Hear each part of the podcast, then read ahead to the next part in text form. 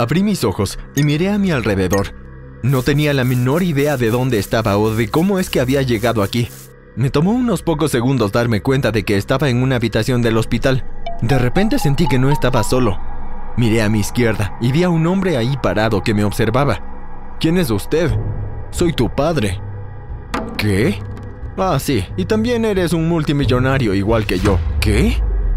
Pero antes de que continúe, asegúrate de darle me gusta, de suscribirte y de presionar la campana de notificaciones. Si lo haces puede que te vuelvas un multimillonario como yo. Sentí como el agua fría bañaba parte de mi cuerpo. Me pregunté si estaba soñando, pero cuando abrí mis ojos me di cuenta de que no era un sueño. Me senté y miré a mi alrededor. Estaba en una playa a la orilla del agua, pero no tenía la más mínima idea de cómo había llegado ahí. De hecho, ni siquiera tenía la menor idea de quién era.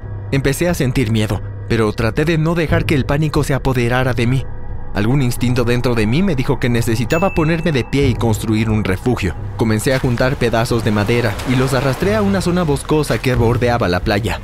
Apilé los pedazos de madera, junto con ramas y lianas que encontré cerca.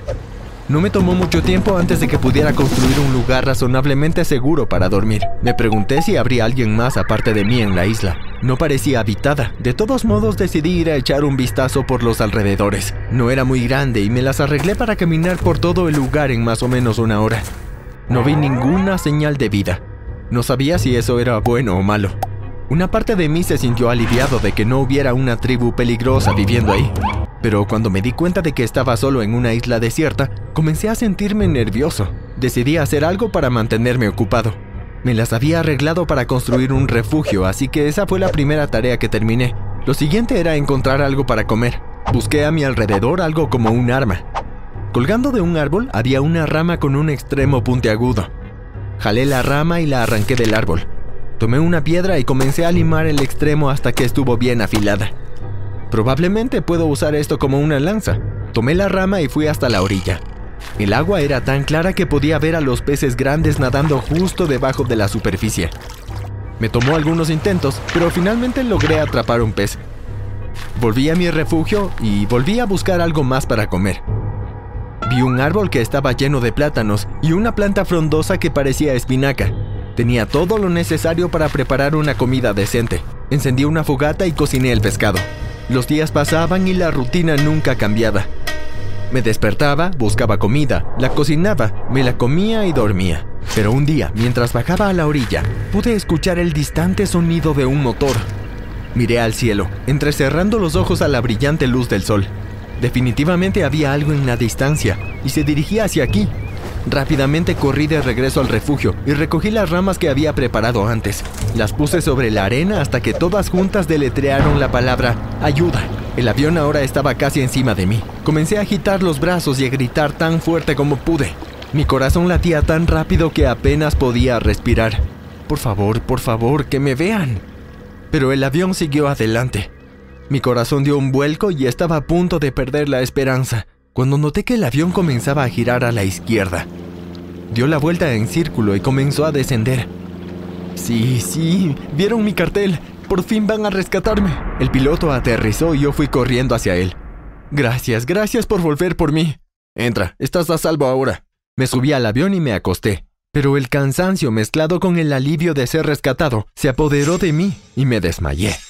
Lo siguiente fue que estaba despertando en una habitación del hospital. Miré hacia arriba y vi a un hombre al lado de mi cama. Me parecía familiar, pero no podía ubicarlo bien. ¿Quién es usted? El hombre me dijo que era mi padre.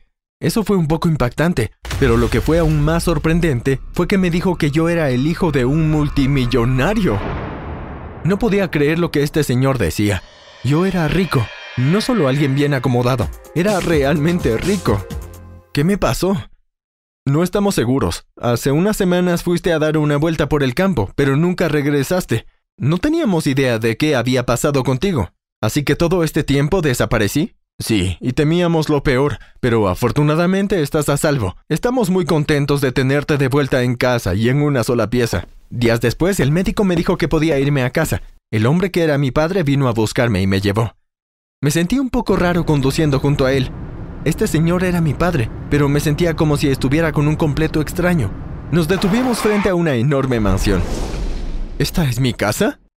Sí, lo es. ¿No reconoces tu propia casa? Negué con la cabeza. No, no hay nada que me resulte familiar de este lugar. El doctor había dicho que mudarme a casa podría desencadenar algunos recuerdos, pero no recordaba nada de casa. Tuvieron que mostrarme dónde estaba mi dormitorio, la cocina, el baño. Cuando nos sentamos a cenar, mi familia empezó a bombardearme con preguntas sobre dónde había estado estas semanas que desaparecí. ¿Qué pasó en tu paseo? ¿A dónde fuiste? ¿Tienes alguna idea de cómo terminaste en esa isla? Lo siento, no puedo responder a ninguna de sus preguntas. No recuerdo nada en absoluto.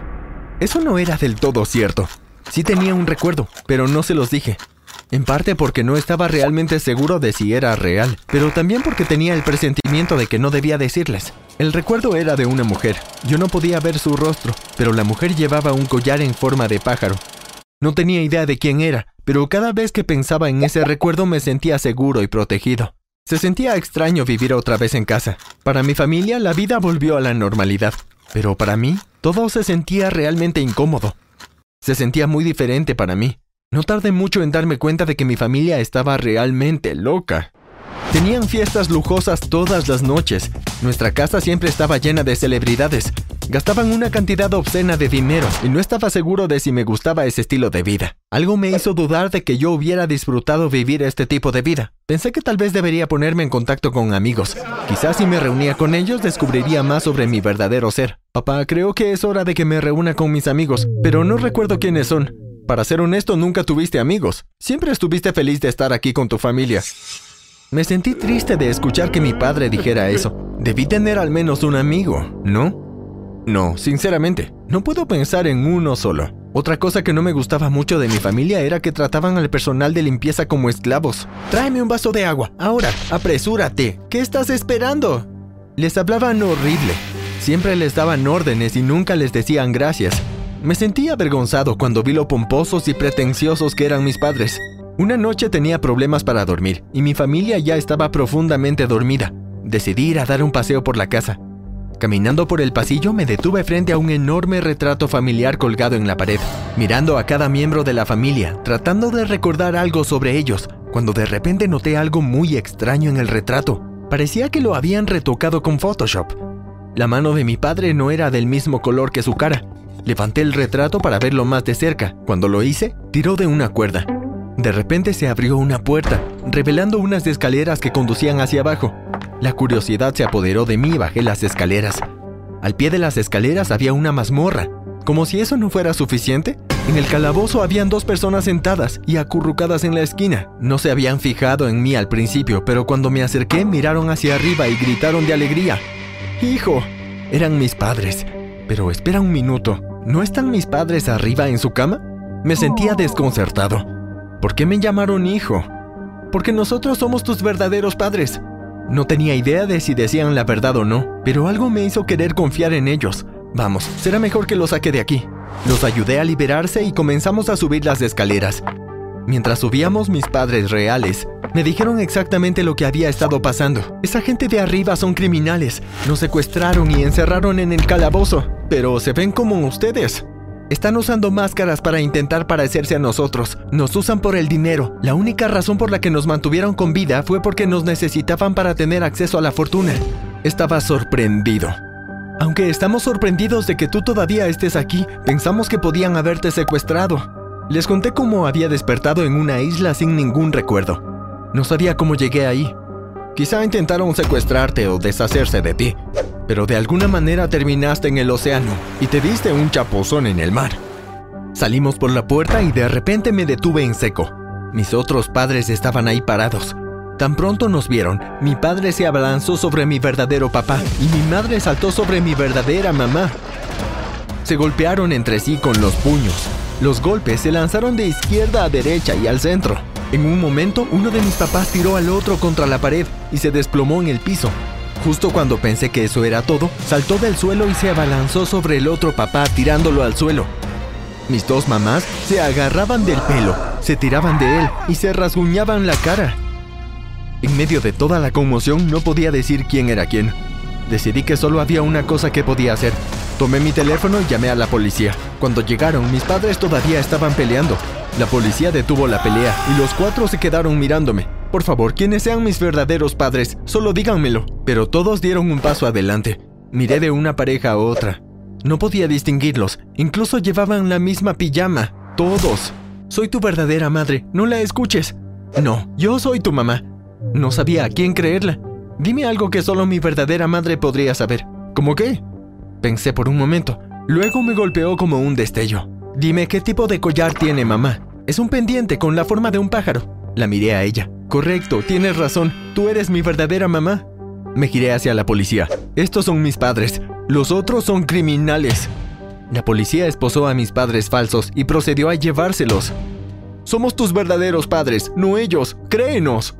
Ignoré sus palabras. Sabía quiénes eran mis verdaderos padres. Abracé a mamá y a papá. Después de eso, las cosas volvieron a la normalidad en casa.